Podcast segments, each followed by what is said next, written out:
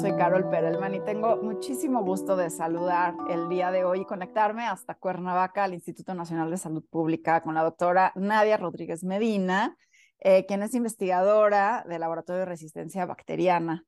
Y además leí un artículo de ella sumamente interesante en la revista Elementos de la Universidad Autónoma de Puebla. Y bueno, Nadia, creo que es un tema que todos debemos de estar súper atentos y además saber de qué se trata. ¿Qué es esto de la resistencia antimicrobiana y por qué hemos estado viéndolo en las noticias? Incluso la Organización Mundial de, la Salud ya la nombró como una de las grandes amenazas a salud pública. Eh, la resistencia antimicrobiana o la resistencia bacteriana es, eh, digamos, la capacidad que tienen las bacterias de resistir al efecto de los antibióticos. Entonces, de tal manera que los antibióticos pues ya pierden el efecto contra las bacterias. Entonces, esto es un tema pues, pues de, de mucha preocupación porque pues entonces ya no tenemos antibióticos efectivos para tratar este, pues infecciones, ¿no? Ya sea hospitalarias, que es donde pues más em, se concentran este tipo de, de patógenos. Y entonces, pues la, la mortalidad de, los pacientes que se hospitalizan, pues es elevadísima, ¿no? Entonces sí es un tema de, de, mucha preocupación y del que sea un campo muy amplio de estudio también. Se, se ha estudiado mucho desde muchas perspectivas el, el, pues la, la cuestión de la resistencia. Ahora, cuando, cuando hablamos de resistencia antimicrobiana, no es solamente antibióticos, o sea, quiero que me platiques un poco más qué pasa con los demás eh, organismos, incluyendo los virus, ¿no? Porque vemos también resistencia eh, a, antivirales, por ejemplo en HIV, o resistencia a parásitos como la malaria, resistencia sí, a bacterias como tuberculosis, eh, ¿no? Una tuberculosis este, resistente y hongos, la cándida.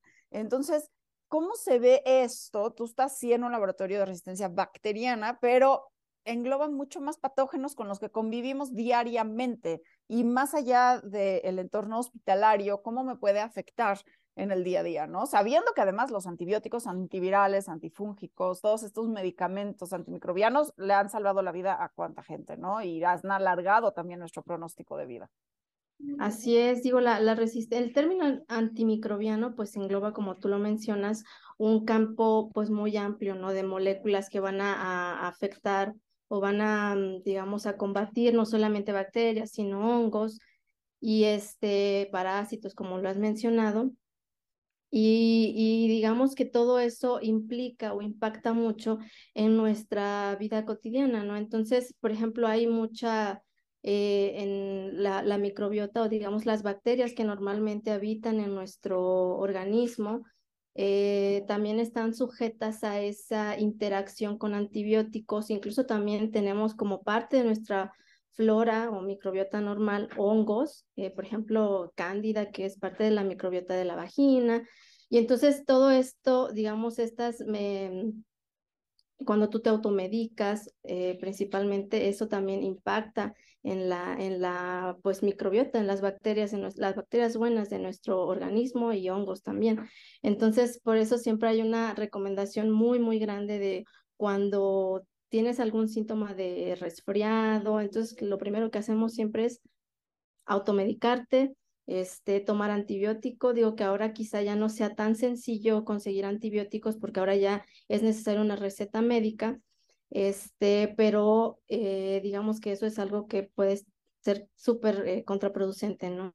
Afectarnos a largo, a largo plazo, incluso porque puede ser que tú, una persona sana, eh, no, no perciba los efectos de, de automedicarse en ese momento, ¿no? Pero ¿qué tal si tú tienes alguna infección grave que te hace terminar en un hospital? Entonces ahí sí tu sistema, digamos, de defensa puede que se disminuya, que, que se debilite, y entonces esas bacterias que tú tenías en tu organismo, a lo mejor ya eh, en un contacto previo con un antibiótico, entonces puede que esas, digamos, esa resistencia que genera esos antibióticos que tú tomaste previamente, ¿no? Como automedicarte, puede que sean este súper perjudiciales, ¿no? Entonces sí, sí impacta, digamos, no es algo que tú percibas este inmediatamente o en este momento, sino que puede estar algo a largo plazo.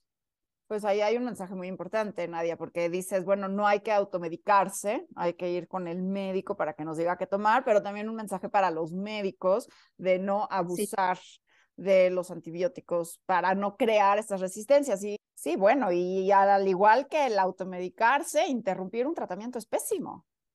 Sí, sí, es algo, digamos que tan, tan terrible como automedicarte, ¿no? El, el interrumpir tu tratamiento eh, con antibiótico también genera resistencia antimicrobiana. Entonces, si el médico te dice tu tratamiento es de cinco días, seis días, pues los seis días se tiene que, que aunque tomar. Aunque te sientas bien. Y aunque, exacto, si uno ya se siente bien y dice, bueno, pues ya, adiós. Y eso es lo que crea la resistencia. ¿Por qué, Nadia? Explícanos, ¿qué pasa si yo estoy tomando un antiviral, no necesariamente un antibiótico, un antiviral, un antimicrobiano, el que sea, un antimicótico, un antiparasitario? ¿Qué pasa si lo interrumpo?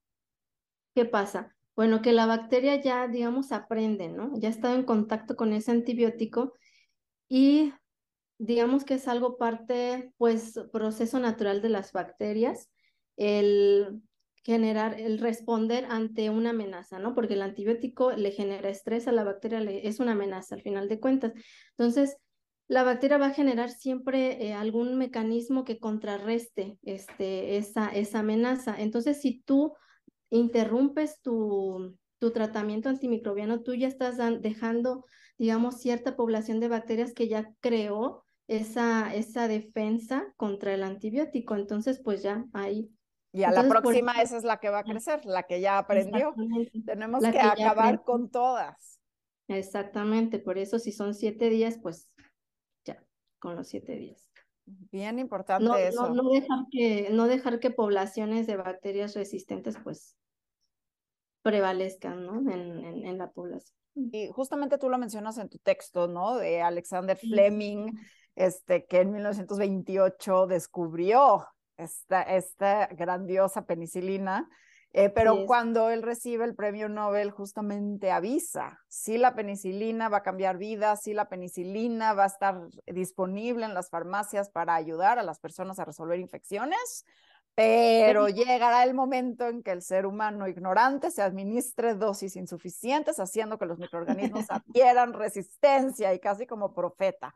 Pero Creo que va más allá, o sea, hay mecanismos, sí bien importante del tema de las recetas en las farmacias, no abusar los médicos, no automedicarnos, pero también creo que se nos olvida y me parece que es un enfoque súper importante de acompañar con, con lo que estamos platicando, qué sucede más allá de nosotros en los animales, en el suelo, porque muchas veces consumimos alimentos, consumimos antibióticos sin saber que están ahí y eso también provoca una resistencia. Platícanos un poco de eso. Claro, claro, esa es una perspectiva que también se ha, digamos, es relativamente reciente que se incorporó el estudio de la resistencia antimicrobiana desde otras perspectivas, como fue eh, estudiar los suelos, estudiar las aguas u, otros ecosistemas en donde habitan las bacterias u otros microorganismos.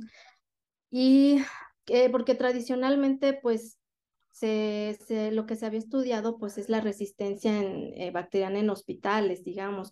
¿Por qué? Porque ahí se administran eh, antibióticos pues a grandes cantidades, ¿no?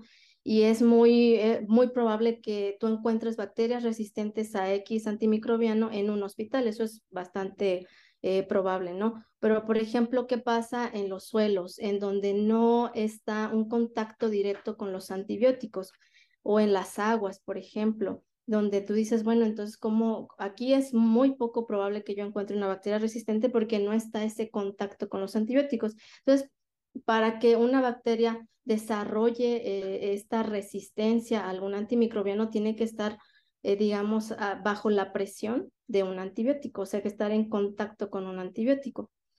Y, y este, y entonces se ha, se ha visto que en los suelos y en, en las aguas o en, incluso en bacterias de este, del, del, permafrost, por ejemplo, leí por ahí un artículo, se han encontrado bacterias que, que tienen eh, genes o que tienen resistencia a, a, varios antibióticos. Y entonces esto lo, lo puedes explicar porque, o sea, todo, como decían en el, en el texto de, de, del artículo, eh, pues todos estamos interconectados, ¿no? Al final de cuentas todo, por ejemplo, las aguas residuales de, de, desecho de los hospitales, pues al final lleva un tratamiento eh, para pues mitigar o para eliminar esas bacterias, pero al final siempre hay como em, alguna bacteria por ahí que se escapa y que pues va a contaminar, digámoslo así, este, eh, otro tipo de aguas o incluso en los suelos, también por, eh, por este contacto con los animales, por ejemplo, eh, que están también sujetos a la, pues a la, digamos, no medicación, sino a la administración de antibióticos como profilaxis, ¿no? De, de algunas enfermedades. Entonces, los antibióticos están o nos están bombardeando por diferentes partes, ¿no? O sea, no solamente en el hospital, sino también en la, por ejemplo, industria ah, de agricultura, en la ganadera, y todo eso lo, lo, lo utilizan pues para, digamos, mejorar los rendimientos de producción, en, ya sea pues en la, en, como te comentaba, en la, en la ganadería.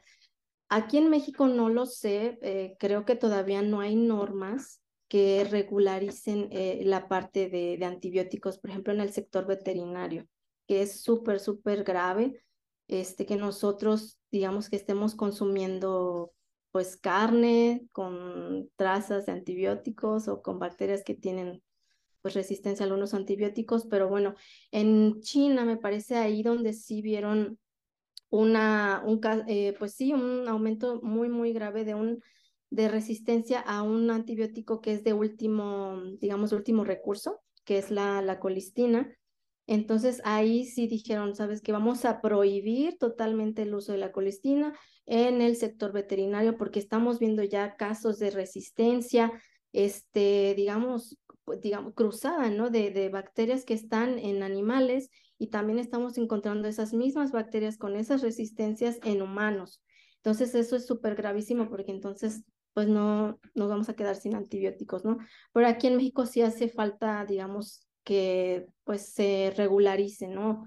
Se pongan pues más estrictos en ese sentido. Sí, o sea, hay que incluir a los médicos veterinarios en esta, en esta conversación, porque al final de cuentas, pues como bien dices, la palabra interrelación, estamos interrelacionados con nuestros ecosistemas, con los animales y además el consumo humano de carne, de huevo, incluso de vegetales, ¿no? Que crecen en, en la tierra o de agua contaminada que puede traer trazas de medicamentos. Entonces, todo es un ciclo y estamos conectados. Y esto, por supuesto que sí es no automedicarnos, no abusar de los, de los antibióticos, pero también creo que hay un tema muy importante y, y hace años, quizás 20 años, que no se ha encontrado una familia nueva de antibióticos. ¿Qué está pasando con la investigación en cuanto a nuevas moléculas? Porque eventualmente pues sí, los microorganismos con los que convivimos diariamente, pues están aprendiendo a darle la vuelta a las moléculas existentes.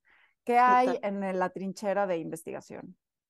Pues mira, sí hay muy poca investigación, o sea, lo que se ha ahorita, digamos, como nuevas propuestas de antibióticos son, digamos, las mismas moléculas que ya se habían identificado previamente, pero las modifican, o sea, le modifican a algo en su estructura. Digamos que eso es como lo, lo, lo nuevo, pero no hay, la investigación en, en, cuestión de nuevos antibióticos sí ha disminuido mucho porque, porque las farmacéuticas les toma muchísimo tiempo el, el, digamos, desde que identifican una molécula nueva, o sea, tiene que pasar por varios pasos, ¿no? Este, ensayos clínicos, ensayos de seguridad, etcétera. Todo esto hasta que ya esté este, un antibiótico nuevo en el mercado, pues al menos que pueden pasar como unos 10, 11 años para que eso se concrete. Entonces, pues al final de cuentas, eh, pues no es tan viable, ¿no? no económicamente para una farmacéutica no es, no es viable, entonces por eso optan eh, hacer medicamentos para otras, digamos, para otras enfermedades. Lo que sí es, por ejemplo, en el campo de la investigación, se es, em, ha crecido en la investigación de compuestos naturales que sean, tengan un efecto bactericida o, principalmente, ¿no? Entonces, hay muchos grupos de investigación aquí en Cuernavaca que han eh, tratado de purificar compuestos de plantas o incluso también de, de alacranes, este, que tienen un potencial, digamos, pues, eh, antimicrobiano. Entonces, esa es otra parte que se está explotando mucho este, para tratar de buscar nuevas estrategias eh, contra bacterias patógenas. Entonces, sí, la farmacéutica no, no está haciendo mucho, pero pues por otros grupos, digamos, de investigación sí están haciendo algo al respecto. Bueno, y de esperanza una de las estrategias que, está haciendo este, la investigación y también eh, posiblemente la, la, industria farmacéutica obviamente lo va a integrar, es usar adyuvantes en los antibióticos que no cambien en sí la molécula, pero sí inhiban que la bacteria, por ejemplo, pueda defenderse, ¿no? Porque la bacteria, la forma en que se eh, evita eh, la potencia del antibiótico es degradándolo sacándolo de sus células o, alterando a las moléculas, ¿no? Y entonces para que ya no le funcionen. Entonces, bueno, esos adyuvantes están tratando, pues no tienen un efecto bactericida, pero siguen un efecto de que bloquean los mecanismos de defensa de las bacterias. Y qué bueno que hay mucha investigación en Cuernavaca, porque al final, bueno, pues la penicilina surgió de una observación del mundo natural. Entonces, bueno, yo creo que la naturaleza tiene todavía mucho que Exactamente. Sí, de hecho, todos los, los antibióticos, digamos,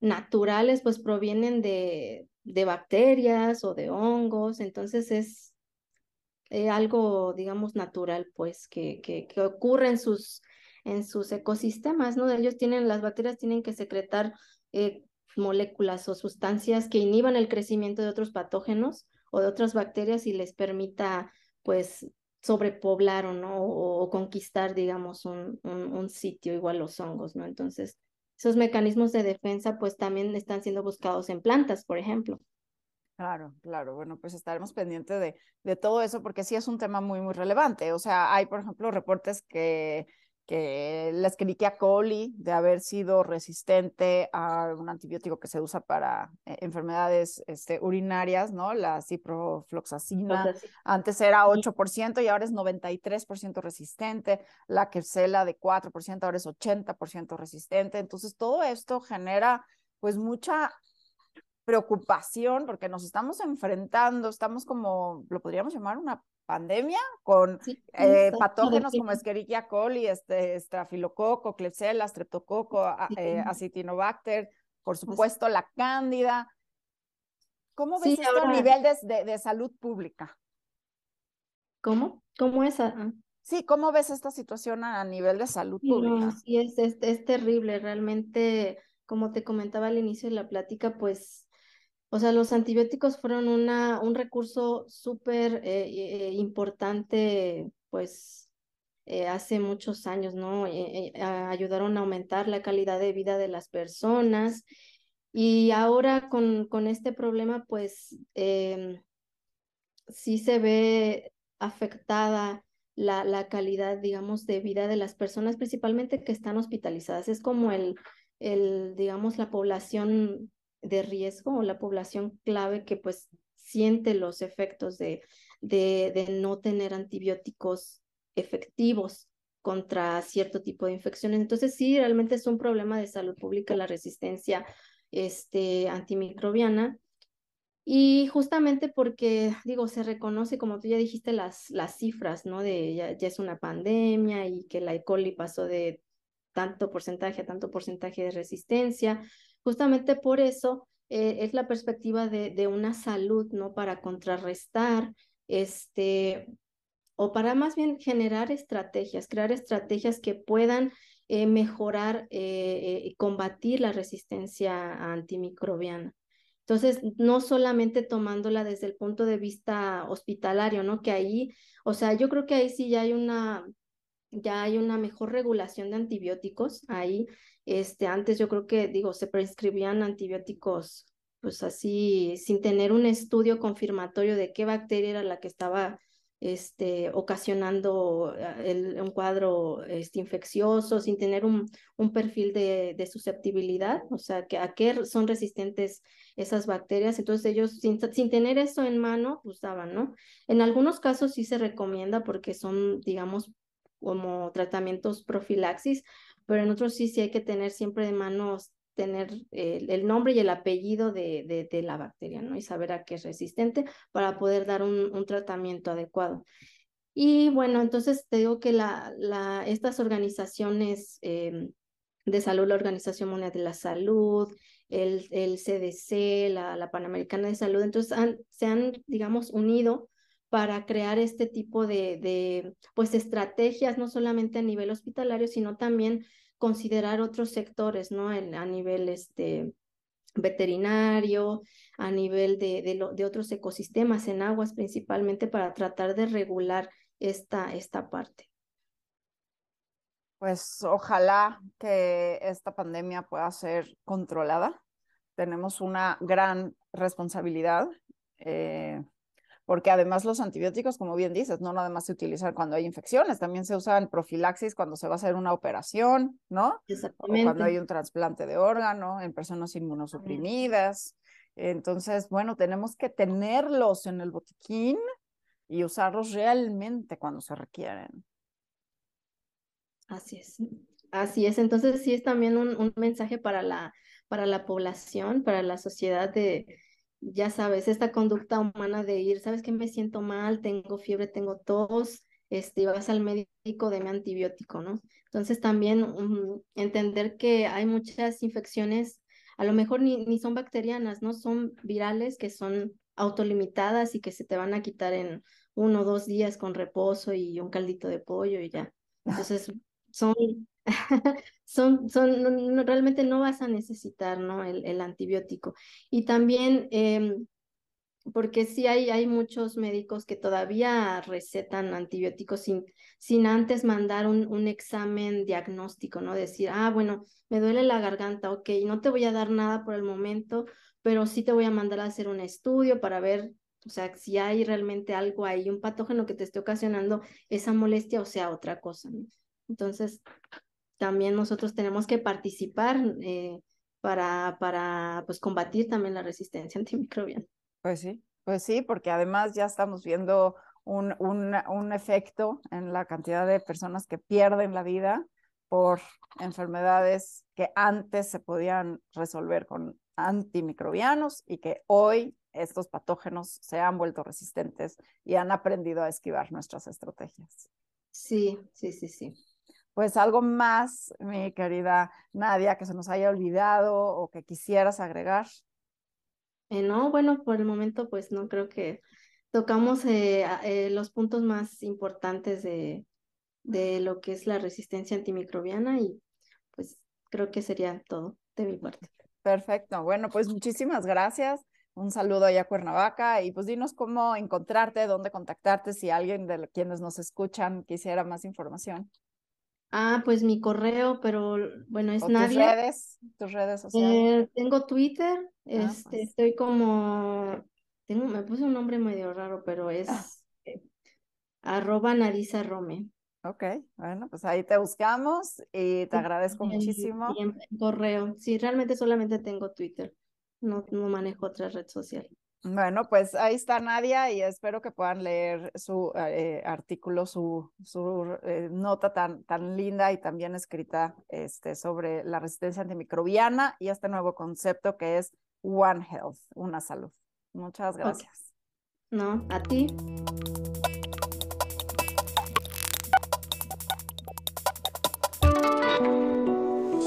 Desde cualquier dispositivo y en cualquier plataforma recibe las notificaciones de Radio 13 Digital. Venos y escúchanos en Facebook, YouTube y Dailymotion de Radio 13 Digital. Dale me gusta a nuestro perfil, síguenos y activa las notificaciones de las publicaciones y video para que te lleguen las alertas de los programas que están al aire.